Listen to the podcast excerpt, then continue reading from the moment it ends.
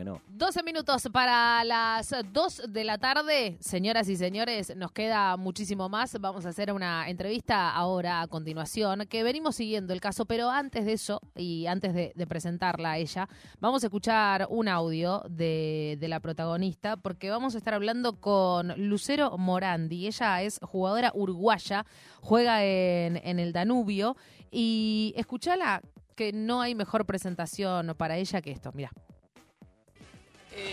Creo que es un reclamo colectivo de todo el fútbol femenino. Hace tiempo, eh, no sé, si ven portales, medios, sabrán lo que pasó con Náutico, lo que pasó con Wonders. Es una y otra vez de estrato, malas condiciones para entrenar. Actuamos como profesionales, pero no se nos reconoce como tal. Y en realidad es un reclamo por una profesionalización. En Chile, en Argentina ya está sucediendo. Acá estamos muy lejos. Está bien, televisamos, jugamos un partido, hacemos todo lo que tenemos que hacer como jugadoras, pero no se nos reconoce como tal. Y ese es el reclamo. Eh, cada club con su diferencia, pero la idea es unirse porque en realidad todas las jugadoras del fútbol femenino estamos pasando por lo mismo. Con mayores o menores condiciones, pero en todas es, igual. No percibimos ingresos por lo que hacemos y destinamos una energía, un tiempo y un laburo. Estamos representando al club. Entonces es un poco esa el reclamo, la protesta y un poco la consigna es hasta cuándo. ¿Hasta cuándo vamos a seguir como con estas condiciones? ¿Hasta cuándo va a costar tanto el apoyo al fútbol femenino? Ahí la estábamos escuchando a Lucero Morandi, ella jugadora del, Danubio y está conectada ya para charlar con nosotros. Lucero, ¿cómo va? Natu y Santi te saludan. ¿Cómo estás? Hola, ¿cómo están? ¿Cómo va? ¿Todo bien? Bien, por suerte. Bueno, eh, gracias, gracias por, por este contacto con, con, Radio Nacional acá en, en, Buenos Aires. La verdad, Lucero, que escuchábamos recién el, el audio en el cual vos eh, describías la situación actual del fútbol femenino uruguayo y es como trasladarnos nosotras al 2019, digamos, ¿no? Y, y todo lo que tuvo que ver con la previa de la semiprofesionalización, porque lamentablemente en la República Argentina y eh, con lo que respecta a la primera división tenemos y tenemos la responsabilidad responsabilidad de hablar de una semiprofesionalización. Eh, contanos vos hoy cuál es el escenario y, también como protagonista, ¿no? Por supuesto, del fútbol uruguayo. Bien, no, primero agradecerte el espacio, en realidad yo le comentaba un poco a la persona que se puso en contacto conmigo que... Nuestra productora, Cami Raminzoni, por supuesto. Ah, con Camila, que los escuchaba hace un tiempo, estoy, soy muy afín, me, lo pasó una, una compañera mía, Julia, eh, hace un tiempo por Spotify y nada, banco mucho lo que hacen, decirles eso primero porque me parecía importante y cuando me dijeron que era acá y conectó todo dije, estaba buenísimo, tremendo espacio para, poder hablar de esto. Se arman redes, se arman redes. Sí, exacto, se arma exactamente. Sí, la sacamos a Chofi porque, bueno, como representante ella también de, del fútbol uruguayo y, jugando en, en, la República Argentina, tiene como las dos patas, ¿viste? Digamos, conociendo también la realidad uruguaya y también transitando muchas cosas porque, bueno, le, le pasaron cosas también en el último tiempo eh, para, para seguir recalcando esto, ¿no? Que, que es semiprofesional. Pero contanos dónde está parado hoy Uruguay, porque, bueno, aparte hicieron un comunicado también muy interesante, que ahora lo vamos a subir también a a, nuestras redes sociales, eh, las futbolistas paramos, ¿no? Con motivo de la falta de voluntad política de brindar soluciones por parte de la UF y de los clubes y como consecuencia de la medida gremial adoptada por AUDAF en relación a la imposibilidad de asistencia de público a los encuentros a desarrollarse en el Estadio Charrúa por motivos de seguridad. Bueno, y ahí empieza todo el descargo, por eso las futbolistas de Primera División resolvemos declararnos en paro de actividad por tiempo indefinido. Te escuchamos, Lu. Bien, eh, arranco un poco capaz que hacer como una cronología, porque eso es lo que está pasando literalmente este domingo, que en realidad habría como fecha, pero justamente por estas resoluciones que es que no, no, no, se va a jugar, digamos. Pero está, un, poco todo inicia en, nosotros acá eh, tenemos como una especie de acuerdo que tampoco es como muy claro o, muy transparente en, en, las maneras en las que se da, pero bueno, nos televisa AUF TV, que es una plataforma digital, y los partidos, eh, se pasa un partido por fin de semana. Y sucede que, en uno de Lu, ¿cuántos partidos son? Son cinco, cinco, de la A, ¿no? o sea, solo se televisa la A, a su vez. Está, por, las dudas, claramente. Em, no, bueno, y, en realidad, este, está en, en, Danubio, que después capaz que puedo llegar a entrar ahí, pero está, es un caso muy particular donde hay muchas carencias a nivel institucional y es realmente una lucha constante y un roce constante con un montón de cosas para para poder acceder a cancha en condiciones, acceder a pelotas, o sea, cosas que realmente son mínimas y son fundamentales para poder tener una, una buena práctica deportiva.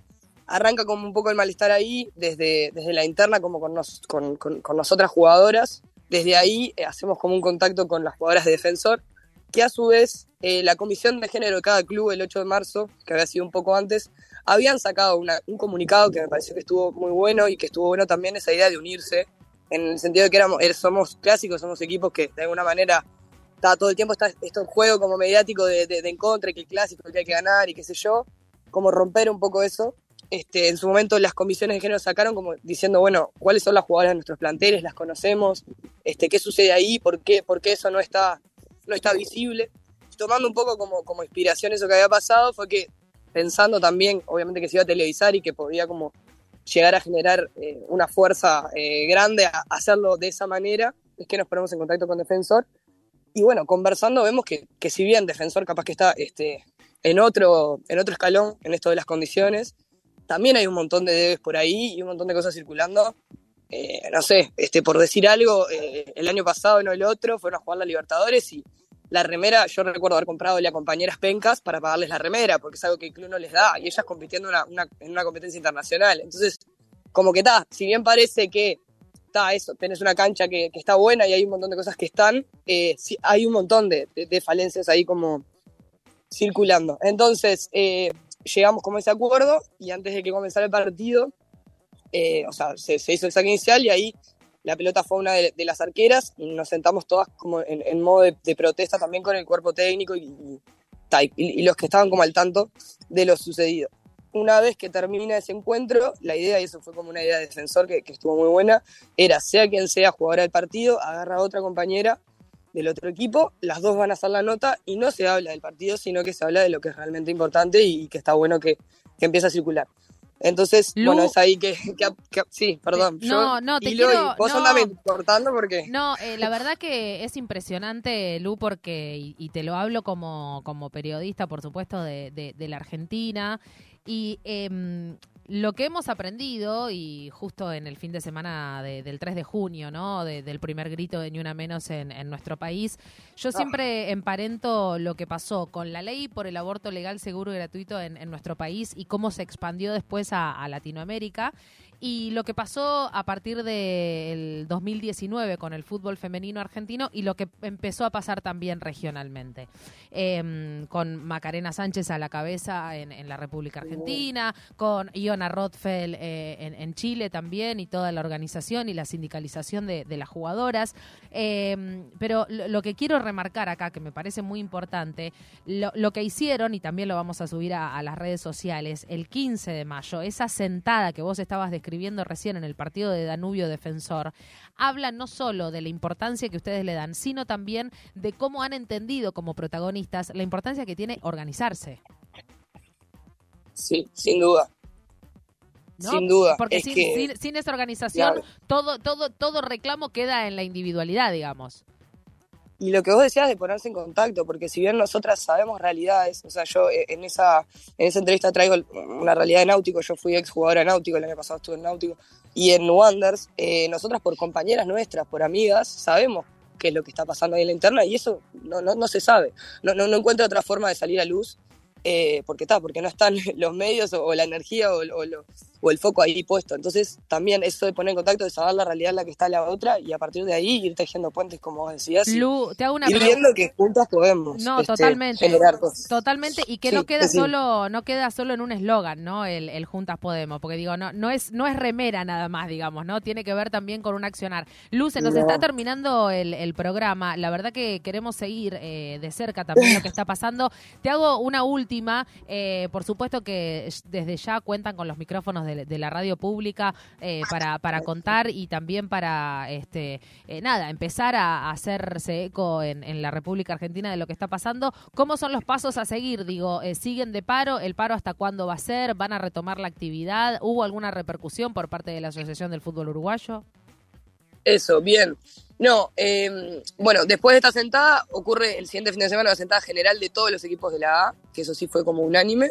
Y después, en realidad, en esta semana hubieron dos, dos situaciones eh, de, de, violencia en ciertos partidos, de una violencia que consideramos que, está que, que, que, tiene que ser sancionada claramente y tiene que resguardarse, pero que la medida que fue la que se tomó y por lo que es el paro hoy en día, este, fue jugar sin público. La resolución fue jugar sin público. Nosotros entendemos que esa no puede ser la medida este, y que es justamente un retroceso para lo que se supone que queremos que es un desarrollo del fútbol femenino. Entonces, un poco el paro va por ahí, pero va de la mano con un montón de cosas que están sucediendo. Nosotras hoy en día nos estamos agrupando con, con la Mutual, que si bien es de jugadoras profesionales o de jugadores profesionales, tiene como un espacio para la B, que no es profesional acá, del masculino, y para el fútbol femenino en este caso. Y en realidad es desde ahí que hemos recibido como el, el mayor apoyo y estamos tratando de pensar en colectivo. En realidad ese es como nuestro primer paso y tratar de elaborar un documento y tomando mucha inspiración este, este, Argentina, Chile y otras, otras cosas que ya se están dando para empezar a exigir ciertas condiciones mínimas como, como garantía, en realidad. Eh, un poco eso. Ahora, un poco a la espera, el lunes hay una, una reunión con AUF y con AUDAF, que es en realidad el, el, gremio de los jueces, para ver si esta medida puede ser, o sea, esta sanción puede ser aplicada de otra manera y se puede encontrar como otro camino posible. Y la idea en realidad es reanudar, porque como decíamos, eh, no es solo la unión, sino que ahora nosotros estamos sin jugar y, y no, no, es lo que queremos. Eso, eso, eso, eso, es lo tremendo, Lu, digamos, ¿no? Que, que tengan que estar sin jugar. Lu, se, vas a cerrar el programa, así que te agradezco muchísimo.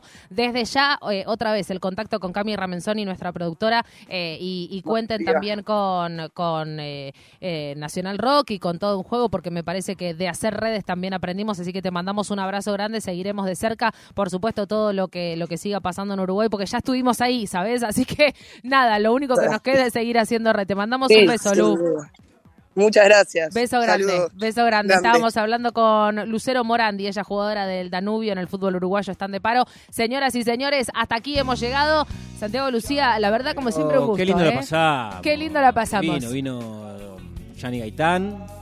Vino el chef de Carmen. Vino Mati de Carmen. ¿Cómo la pasó, caballero? No, estuvo divertidísimo. ¿La pasó bien? Sí, sí, sí. Bueno, la verdad que nosotros la hemos pasado mucho gracias. mejor que ustedes, esto hay que decirlo. Cami Ramenzoni, muchísimas gracias. Sergio Rigos, eh, Diego Girau en la puesta en el aire. Eh, por favor, continúen, obviamente, con la programación Rock. de la 93.7. Chau, loco.